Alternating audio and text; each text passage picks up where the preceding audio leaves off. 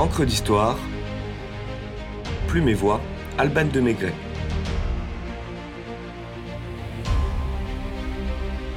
Splendeur et misère de la duchesse d'Abrantès.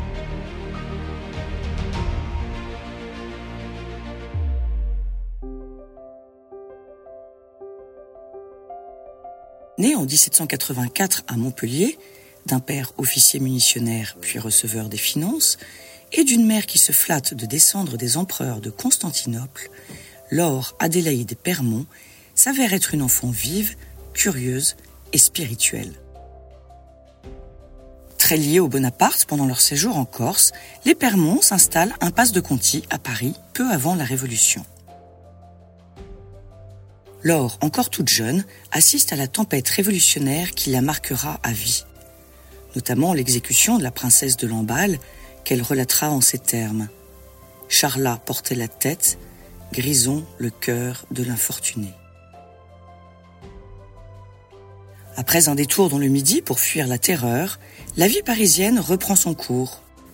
Madame Permont emmène sa fille qui fait sensation dans les réceptions du faubourg Saint-Germain et tient son propre salon où les Corses se donnent rendez-vous. Le jeune Napoléon Bonaparte, fils de ses chers amis, compte parmi les assidus.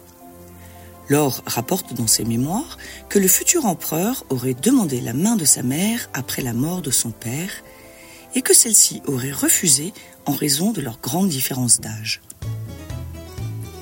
Sous le directoire, les fêtes célébrant les victoires des armées françaises sur les troupes italiennes vont bon train. Laure y fait la connaissance d'un aide de camp de Bonaparte le général Jean Andoche Junot, dit la Tempête. L'homme qui s'est distingué par son courage dans plusieurs campagnes a le regard bleu et doux et une fière allure dans son uniforme rutilant.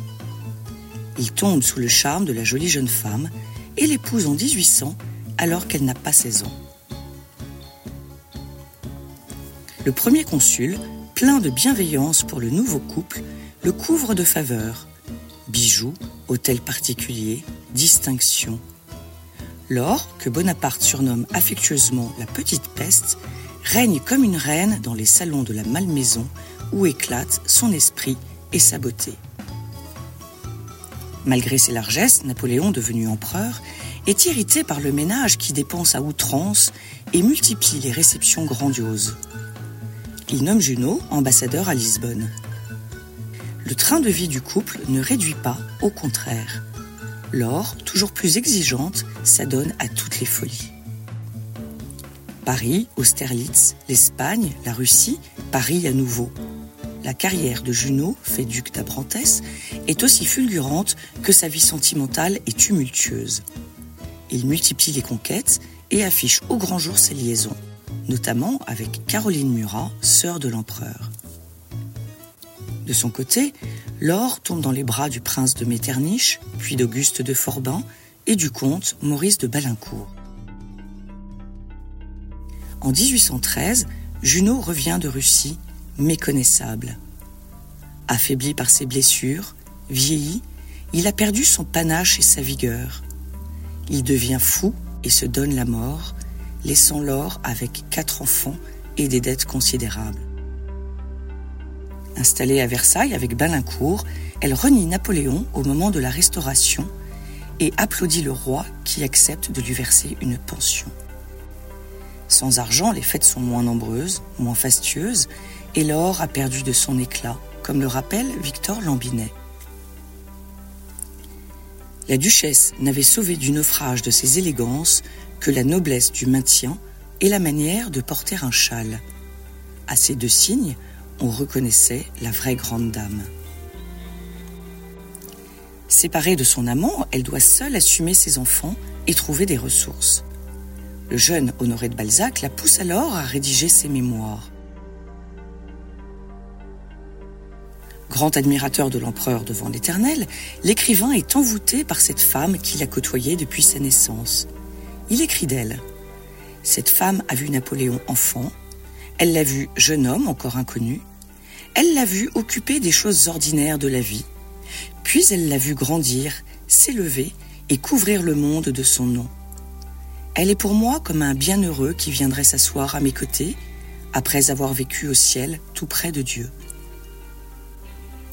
Devenue la maîtresse de l'auteur de la Comédie humaine, la duchesse d'Abrantès commence la rédaction de ses mémoires. Balzac conseille, corrige et même rédige plusieurs chapitres. La publication est un succès. Le brillant écrivain quitte la duchesse d'Abrantès, qui n'est plus toute jeune, pour celle de Castres, mais lui dédie La femme abandonnée en 1832. Malade, miséreuse, n'arrivant pas à soutirer à son éditeur l'argent qu'il lui doit, Laure continue inlassablement d'écrire et d'avoir de l'esprit, ce qui lui vaut d'être surnommée la duchesse d'Abracadabrantès par Théophile Gautier. Celle qui avait été une reine de l'Empire termine sa vie le 7 juin 1838 dans la mansarde d'une maison de santé. Madame Récamier vient lui rendre un dernier hommage. La reine Marie-Amélie règle ses funérailles et Chateaubriand suit le convoi jusqu'au cimetière de Montmartre avec d'autres personnalités littéraires. Indigné par le fait que le conseil municipal ait refusé d'offrir six pieds de terre à la duchesse, Victor Hugo rédige un poème en l'honneur de la femme de lettres qu'il admirait, paru dans les rayons et les ombres, et dont voici les premiers vers. Puisqu'ils n'ont pas compris dans leur étroite sphère qu'après tant de splendeur, de puissance et d'orgueil, il était grand et beau que la France dut faire l'aumône d'une fosse à ton noble cercueil.